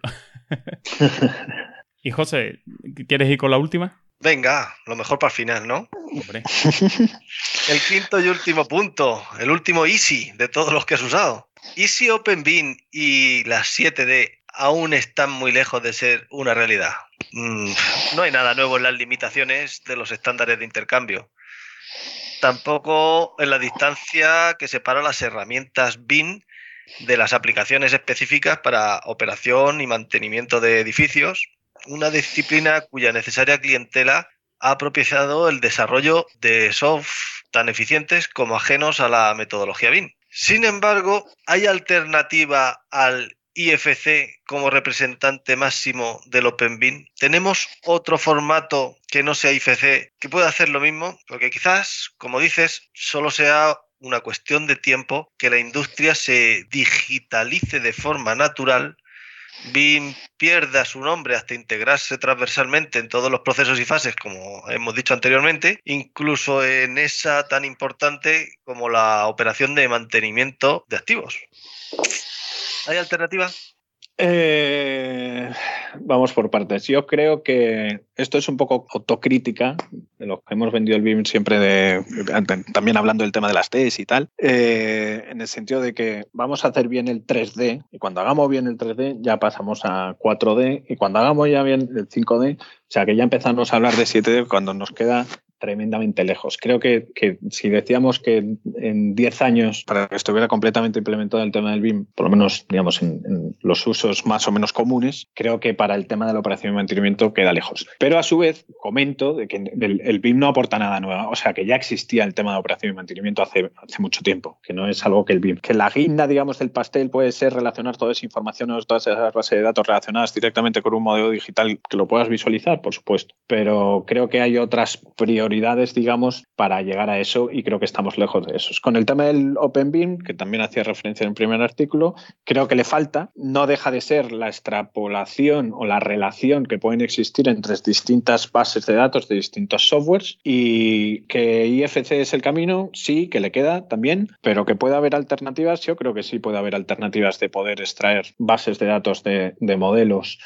y trabajarlas en otros software sin necesidad de un FC, sí, sí lo creo con esto hemos terminado el análisis de los dos artículos. Compañeros e invitados, ¿tenéis alguno, alguna conclusión? Mm, Ignacio, tú después de los correos que te han llegado, los comentarios, ¿has sacado conclusiones? Las amenazas. Eh, no, eh, yo creo que lo explica muy bien porque el otro día estoy repasando unos cuantos podcasts. Nuestro amigo Iván Guerra, tiene un podcast por ahí que explica cómo explicar el BIM en tres puntos, ¿no?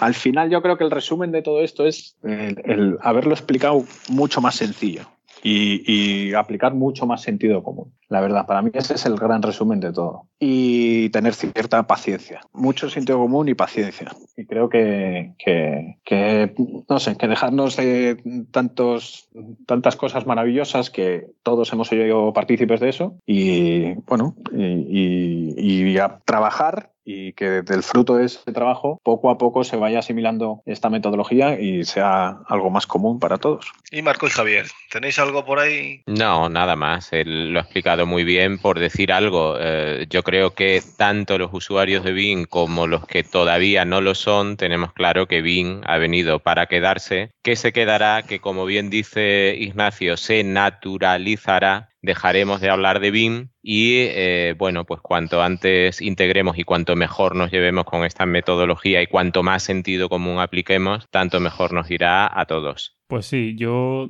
en cierta manera coincido con un poco lo que comentaba Ignacio, sobre todo de la de la forma de ver el, proceso constructivo, bueno, pues evidentemente yo por formación y por mm, desarrollo profesional, pues siempre lo había estado viviendo desde el punto de vista del técnico que redacta el proyecto y, oye, ahí se lo suelta al promotor, sale una fase de licitación y, bueno, pues se hace la obra como buenamente se puede. Y es verdad que, bueno, eh, últimamente, ¿no? Por temas profesionales, pues me estoy empezando a interesar un poco más, o estamos intentando hacer un poco más el tema del design and build, aunque en España es complicado, pero eh, bueno, puenteando un poco la LOE en cierta manera, ¿no? Y haciendo una adaptación un poco a la española, eh, te das cuenta del potencial que tiene, pues, integrarte como constructora, como industrial, como promotor, como un subcontratista más que realiza un trabajo y la verdad que yo aquí es donde estoy viendo realmente el tema del BIM y es curioso porque en todas esas conversaciones que uno tiene con los diferentes agentes, mm, al final el término BIM mm, no se dice. O sea, tú, mm, bueno, pues yo lo miro y digo, joder, si es que estamos hablando de, BIM, pero ahí nadie dice BIM, a las herramientas se le da un valor relativo, o sea, bueno, son vehículos para, llegar a, a objetivos, pero realmente me estoy dando cuenta que al final lo que estamos hablando es de esos tres círculos que convergían que por ahora, mm, bueno, pues casi todos llegamos por la técnica, por la parte técnica, por la parte friki de, las herramientas, pero que las otras dos patas, eh, a poco que empiezas a intentar asomar un poco la cabeza y mm, no dejarte llevar por esa vorágine eh, de, entregar el plano, el no sé qué, y empiezas a, a, otear un poco el horizonte y ver realmente cómo se desarrolla un proyecto, digamos que subes un poquito el escalón y miras lo que, lo que has estado haciendo, pues te das cuenta, es verdad, de eso, ¿no? Que, que al final lo que deberíamos hablar es de hacer mejor gestión de un proyecto, mejores proyectos en definitiva. Y eso, bueno, el BIM nos va a ayudar, pero hay otras patitas que también es interesante tenerlas presentes, ¿no? O sea, sería un poco mi, conclusión. Pues si me dejáis la mía y no acepto réplica, con las notas que he ido tomando con el boli este, que se está acabando y, y, no sé si va a acabar el programa, me voy a poner en modo cuñado a tope y voy a soltar las mías. Y es que mientras no se impliquen de verdad todos los agentes en un proyecto y en la construcción del mismo. Hasta que no aceptemos que hay que seguir aprendiendo, estudiando y cada vez más rápido. Hasta que nos mentalicemos de que todo no se puede hacer a la vez. Hasta que el software no esté un poquito más maduro. Y mientras que los que nos gobiernan, sean del color que sean, sean más inútiles que nosotros, BIN no terminará de establecerse con éxito. O sea, te, veo, te veo eh, pesimista, ¿no? Y esto no es réplica, ¿eh? simplemente comentario. No, eh, un, pesimista es un optimista con experiencia. Entonces, bueno, mejor, dicho, un realista. Prefiero, prefiero, llamarme realista. También, Javier, quería decirte, Dime. en el último podcast se me quedó la espina clavada cuando me dijiste que nunca te había dicho que hicieras la sección más personal del programa. Ya que a lo largo de este programa hemos descubierto que Ignacio y tú pues, sois casi íntimos, que estudiasteis en el mismo colegio, que sois arquitectos los dos y demás. Compañeros de recreo. Sí, sí, totalmente. Yo estoy pensando una cosa, digo, voy a tener que buscar a ver si encuentro en las fotos de estas del colegio, que seguro que en, alguna tiene que aparecer de fondo, aunque estuviéramos en otra clase. ¿eh? Así que me comprometo a que si la encuentro, publicarla, ¿eh? si Ignacio me da permiso. De hecho, yo eh, conozco a muchos compañeros de, tuyos, seguro. De D, muchos. Segurísimo, segurísimo. Pues te atreves a hacerlo. Ignacio, ¿te atreves que te lo haga? El test de Viero. Sí. Claro, por, supuesto. Vamos a hacerlo. Yo estas cosas no, no, estoy tan preparado. Bueno, vamos a ver. Voy a cambiarle el color al documento este de Google Docs para decir que lo hago yo. Lo voy a poner en mi color. y bueno, así que venga, Ignacio, si estás preparado, vamos a comenzar por estas veintipocas preguntas que, que siempre prepara aquí eh, el amigo José.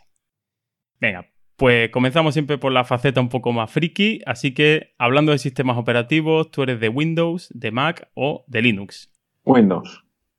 Y si nos vamos a, los navegadores, que al final acaban siendo una herramienta de referencia todos los días, ¿eres más de Explorer, Firefox o Chrome? Mm, el que más uso Chrome, con diferencia. Y si nos vamos a los móviles, eh, iOS, Android, o todavía eres nostálgico de BlackBerry o de Windows Phone, si es que existen todavía. pues tengo los dos, pero me quedo con iOS. Y en lo que respecta a la lectura, a ese momento un poco de placer, al menos para mí, ¿prefieres un libro de papel o un libro en formato electrónico? Para leer, sin duda, el papel. Y para descansar, playa o montaña. Montaña. ¿Y la montaña en invierno o en verano? Pues eh, yo te diría que primavera. Y si es en Sevilla, mejor. Hombre, yo creo que la mejor época para estar en Sevilla. Y bueno, ya que estás descansando y tienes tiempo para tomar un aperitivo, ¿qué optas? ¿Por el dulce o por el salado? Me encanta mezclarlo. Así como un chocolate con picos, me encanta. Anchoas con nocilla, ahí. Eso es, eso es. y bueno, si nos decantamos por lo salado, ¿qué prefieres? ¿Carne, pescado o verduras? Carne, seguro. Y para acompañar eh, esa carne, ¿la maridamos con vino o con cerveza? Pues siendo mi madre Logroño, te tengo que decir que vino. está, claro. y bueno, pues terminamos ya esa, esperemos, copiosa pero buena comida de, de, calidad. ¿Terminamos con un café con leche o nos quedamos con un café solo? O con las miles de variantes que hay. Con leche, con leche. Y ya para otro día, que nos pilla así, la tortilla, aquí el gran debate de, que divide a este, a este país, la tortilla con o sin cebolla. Eh, con cebolla y la de mi esposa. Hombre, como, como, debe ser, siempre la de casa siempre suele ser la mejor. Eso es. Y bueno, un color favorito. El azul. El azul, mira, como el texto que tengo yo ahora mismo aquí delante. ¿Y qué película mmm, has, visto, has, visto, tantas veces y no te cansas de ver y podríamos decir en cierta manera que puede ser tu favorita? Mm, decir solo una mm, resulta difícil. Yo creo que Origen, que en inglés es Inception, Inception, Inception de, sí. de, de, de DiCaprio, y En busca de la felicidad, de Will Smith.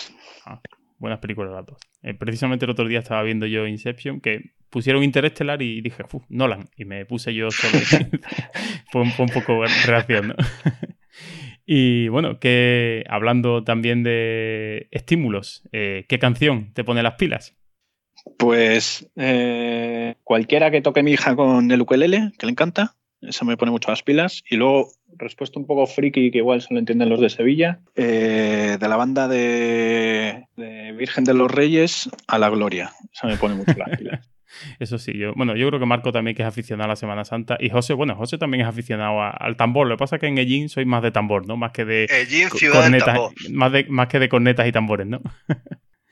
y bueno, pues has dicho que el libro de papel, pero ¿algún título que recuerdes con especial cariño y que te hizo disfrutar? Pues el último que me he leído se llama Sapiens, de animales a dioses. Uh, lo, te lo, tengo en mi lista de, de pendientes. ¿eh? Yuval Noah, muy, muy, muy interesante. Además te da, es un, un, poco easy, ¿no? Te da ahí una vuelta a todo y te hace ver las cosas de otra manera. O sea, a mí me lo recomendaron un poco y ya aquí aprovecho, José, yo hago el test de mi manera. ¿eh?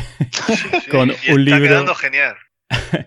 un libro, eh, una breve historia de casi todo, creo que se llama, de Bill Bryson o algo así es el autor. Y uh, buscando por ahí un poco, es un poco, cuenta la historia de la humanidad y tal, ¿no? A través de un poco descubrimientos, evolución y tal. Y después, de, comentándolo con un compañero, me dijo, oye, pues si te gustó ese, te va a gustar seguro Sapiens. Y digo, así que lo tengo ahí en el Kindle. Yo soy de libro electrónico, lo siento, así que lo tengo ahí en la lista de pendientes. Que de hecho es una trilogía, creo que vienen tres, ¿eh? Y Ah, Sapiens vale. es el primero. Pues habrá que, habrá que dedicarle, buscar un tiempo para, para leerlo.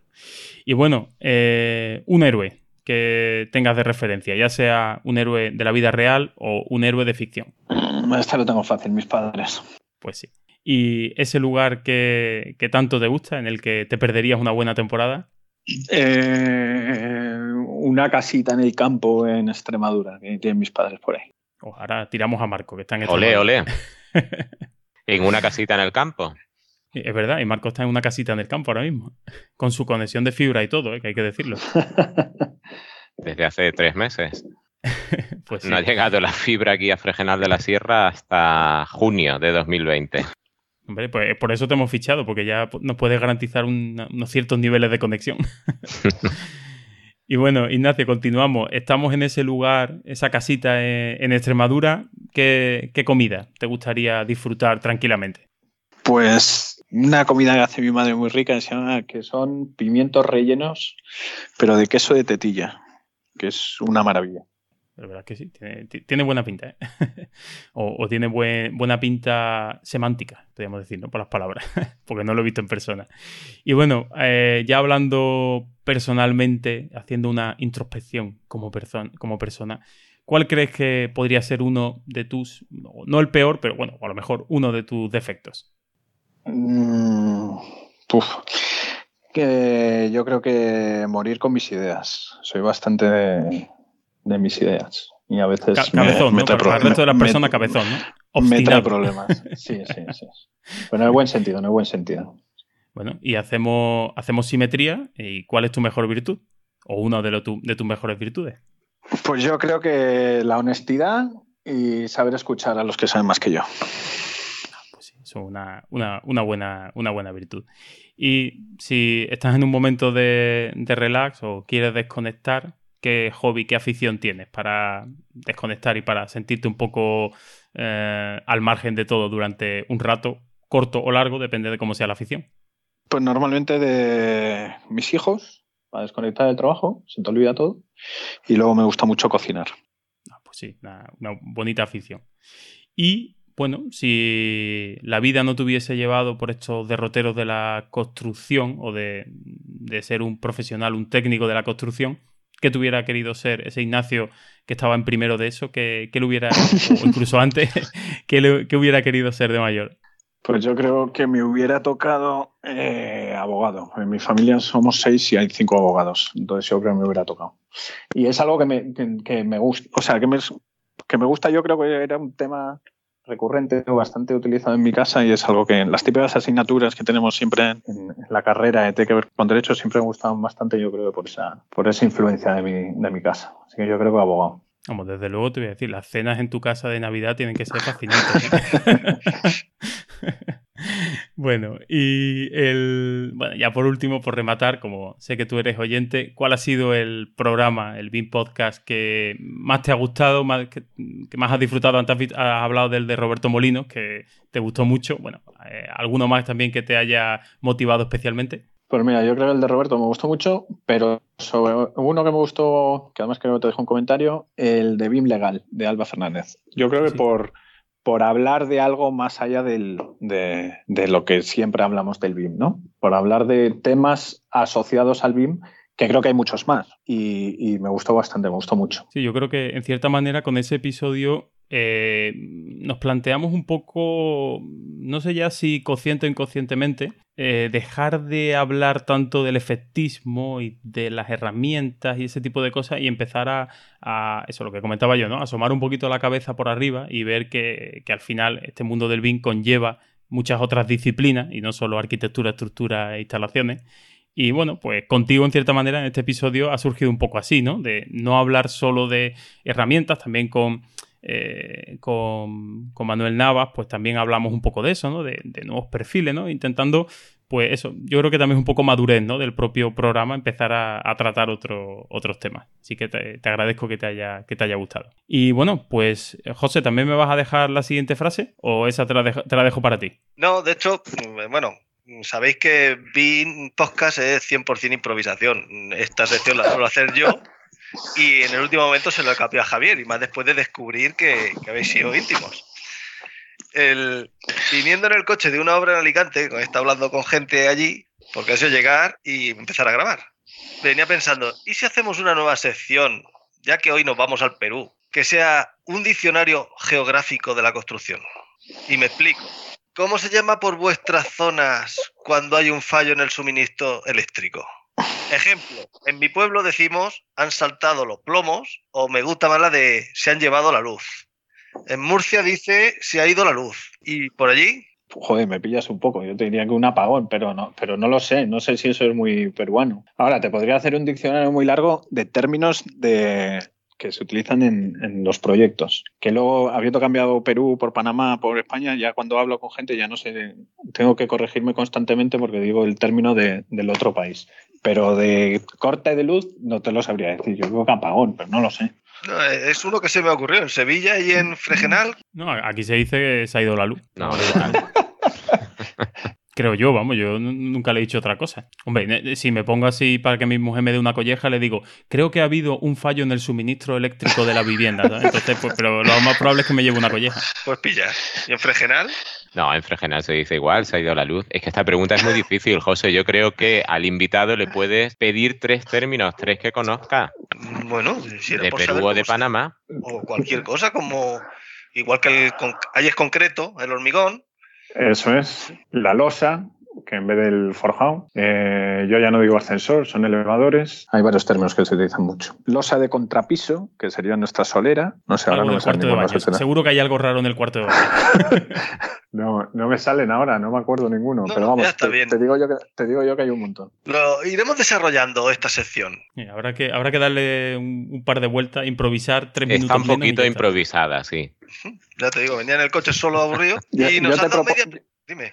Yo te propongo una, que ¿Mm? creo que es de algún programa de televisión, pero no me acuerdo, que era que tu último invitado lanza una pregunta y la tiene que responder el siguiente. Y se, se dan, se dan situaciones muy curiosas. Muy curiosas Puede ser interesante. Pues, no, me vayas pues a preguntar, no, me vayas, a preguntar. ¿Qué iba a decir? Por hablar te ha tocado. y la ponemos como la pregunta 24 del test de Viero. La única eh, pregunta que depende del parámetro usuario. Es un parámetro compartido de tipo usuario. Eh, ¿Y qué preguntaría yo? Exactamente. Ah, sin saber qué va a venir. Eh, sin saber qué va a venir. Pues no sé. Bueno, mientras te lo vas pensando, como sabes que. pensar, dame a pensar. como sabes que Kevin Podcast, como le gusta decir a José, es el programa de las primicias y antes has estado a punto ahí de contarnos algo, alguna cosa que nos puedas contar siempre que no eh, incumplas ningún contrato de confidencialidad y que no te vayan a llevar preso por ese tema, alguna cosa en la que estés trabajando que nos puedas dar un, pequeño eh, me sale en inglés, pero una pequeña, un flash, un trailer. Eh, que a lo mejor me meto en temas de, formación, que me gusten. Siempre me ha gustado mucho enseñar y a lo mejor me meto más en serio en temas de formación. Pues desde luego vas a tener, eh, yo creo que, tienes ahí bagaje para, contar, ¿no? Todo lo que has aprendido. Sí, algo. Experiencia sobre todo. Pues tus alumnos te lo agradecerán. Twitter está echando humo diciendo que cuándo te vas a presentar, cuándo vas a lanzar tus cursos. ¿Yo? no, no, tengo tanto tiempo, no tengo tanto tiempo. Pero no, no, estaré involucrado, creo, creo, es una posibilidad que pueda estar involucrado en temas de, formación. No Puede mío ser muy buena formación. Y bueno, José, alguna cosita, venga, continúa tú, no me dejes a mí solo, ya que te, he cogido la, eh, la, vez en este apartado, pues cambia el color de, las letras del Google Docs y ahora te toca a ti. ya he hecho el diccionario, la primicia, sabemos que nos escuchas y ¿tienes alguna propuesta de mejora? ¿Meter música, anuncios, publicidad, quitar a alguien? Eh, un poco la línea de lo que ha comentado Javier antes, yo creo que, bueno, que el propio programa ha ido evolucionando en ese sentido. Tratar temas pues como el de BIM legal, que sean más, más allá de simplemente la, herramienta, la o sea, las herramientas, temas ajenos que pueden parecer ajenos a la industria que, también afectan temas del BIM, creo que por ahí. No sé, no sé, a lo mejor, no sé, conocer eh, cómo se está haciendo el BIM en otros países o no sé, algo así algo que pueda ser que no solo España, España, eh, sino conocer cómo se está haciendo, no españoles que no estén en otros países, sino coger a gente de otros países. A lo mejor el tema del idioma es una complicación, pero saber cómo, que, no estemos en una burbuja, y, sino conocer cómo se está haciendo, pues no sé, en Francia o en, otros países, a lo mejor sería también interesante. Y eso nos lleva a la siguiente pregunta, que si eres oyente seguro que sabes cuál es. Tienes que recomendarnos un invitado para el próximo programa. Seguro que conoces un perfil que nos pueda dar esa visión que, propones. pues no, no sé, no, no, Hombre, yo conozco uno, lo que pasa que no, o sea, no tengo relación con él, pero he visto varias charlas de él en, Estados Unidos, entonces no sé si le podéis hacer una entrevista. Se llama Bill Allen, que tiene muchos vídeos en, en, en Autodesk University, que es increíble. Pero más realistas, gente que podáis llamar. Eh, ahora en el proyecto de Lima estoy trabajando con una persona que, no sé, me parece increíble por su forma de transmitir, de entender el tema del BIM, que tiene muchísima experiencia, que seguro que lo conocéis, que se llama Roberto González Astoviza, el de BIM Ibérica, y creo que es mm, tiene muchísima experiencia y creo que sería muy, muy buena persona. Luego, no sé, a lo mejor gente de... Mm, creo que algún programa si tenéis de obra, de constructoras, pero a lo mejor intentar entrevistar a gente de... No hablo con él y igual me dice que no, pero por ejemplo como José Carlos Rico, que es el, el encargado de BIM de FCC o cualquier otra constructora, pero cómo están planteando el tema de las, del BIM en grandes constructoras, las 5, 6, 7 grandes constructoras españolas, creo que sería bastante interesante también. Que no ah, sé pues si habéis hecho algún problema con eso. Yo tengo ganas. Lo digo sobre todo porque por, con esta visión nueva que estoy adquiriendo de que es otro mundo comparado con, la ingeniería, con el estudio de arquitectura. Pues tomamos, tomamos buena nota, ya sabes que nosotros tomamos nota, a veces le hacemos caso, a veces no le hacemos caso, ya el tiempo manda, pero bueno, lo, lo dejamos ahí. Y no sé, pues ya estamos rozando casi las dos horas que te hemos robado, que tú estás sin comer, nosotros sin cenar. Y bueno, pues simplemente, eh, si mis compañeros no quieren decirte mucho más, pues yo sí te quería agradecer, pues personalmente, el, eh, esfuerzo que has hecho, pues por, a pesar de esa diferencia horaria, contarnos, pues en estas dos horas, lo que ha sido, bueno, una experiencia profesional, una trayectoria súper interesante. También te agradezco, pues, compartir ese tipo de artículos, que yo creo que al final eh, es interesante que cada uno, pues uno por escrito, otros en audio, otros en vídeo, otros mm, creando páginas web, lo que sea, pues empecemos a compartir experiencia y al final pues, pues seamos todos un poquito más sabios, ¿no? Después de, todo eso. Así que te has sentido muy, te has sentido a gusto, eh, Ignacio, ¿no? ¿Qué te ha parecido? Sí, sí, sí, muy buena, muy a gusto. Y, creo que se deben crear más, más debates de discusión de este tipo y la, verdad que la finalidad de escribir los artículos no deja de ser esta, ¿no? O sea, no venir a programa, sino generar ese debate para, para, para evolucionar, ¿no? Y para plantearse esas preguntas y que, y que se evolucionara y que nos planteemos otra, otras preguntas o que de esas preguntas puedan salir otras, ¿no? Muy bien, pues nada, yo, yo suscribo 100% tus palabras. Muchísimas gracias, Ignacio, por los artículos, por estar hoy con nosotros. Ha sido un placer y hasta la próxima. Pues muchas gracias a vosotros. José, ¿alguna cosa que quieras decir? Sí, suelo dejar una perla y normalmente suele ser humorística, pero en este caso me voy a poner un poco serio. Entonces, a quien corresponda, y si hay alguien que escucha este programa, espero que no, porque los que escuchan este programa son grandes profesionales, por favor, dejad de medir circuitos eléctricos por unidad de circuito y unidad de instalación eléctrica en vivienda con todo lo necesario que cables, mecanismos que lleve dentro, porque los que tenemos que hacer presupuestos de ese tipo se nos ríen los huesos cuando nos lanzan ese tipo de mediciones. Y últimamente me estoy encontrando demasiados proyectos de ese tipo, de edificio totalmente terminado con parte proporcional de bajantes y ya cansa, ya mosquea. Por favor, hagamos las cosas bien. Hoy te noto cansado, hoy se nota que vienes de, de hartarte de hacer planos conforme ahora, ¿no? Sí. Bueno, pues nada, un, saludo para, los tres, para Ignacio, para Marco y para José. Y bueno, pues deciros que hasta aquí este vigésimo cuarto episodio de BIM Podcast. Eh, si quieres proponer algún tema, sugerir invitado o mejor aún, te animas a venir por aquí a charlar un rato sobre BIM, pues puedes dejar un comentario en la web en bimpodcast.com, seguirnos en nuestros perfiles de redes sociales o contactar por correo electrónico en info.bimpodcast.com. Encontrarás todos los enlaces mencionados, que no son pocos, en las notas que acompañan a este episodio y recordarte que puedes suscribirte al podcast a través de Apple Podcasts, de iBox y de Spotify o seguir las instrucciones que aparecen en la web bimpodcast.com barra suscripción. Y si cuando vayas a comprar algo quieres colaborar con nuestra causa, hazlo entrando desde bimpodcast.com barra Amazon. No te costará más y a nosotros nos dejará unos centimillos que nos ayudarán a seguir con este proyecto. Un saludo y hasta el próximo episodio.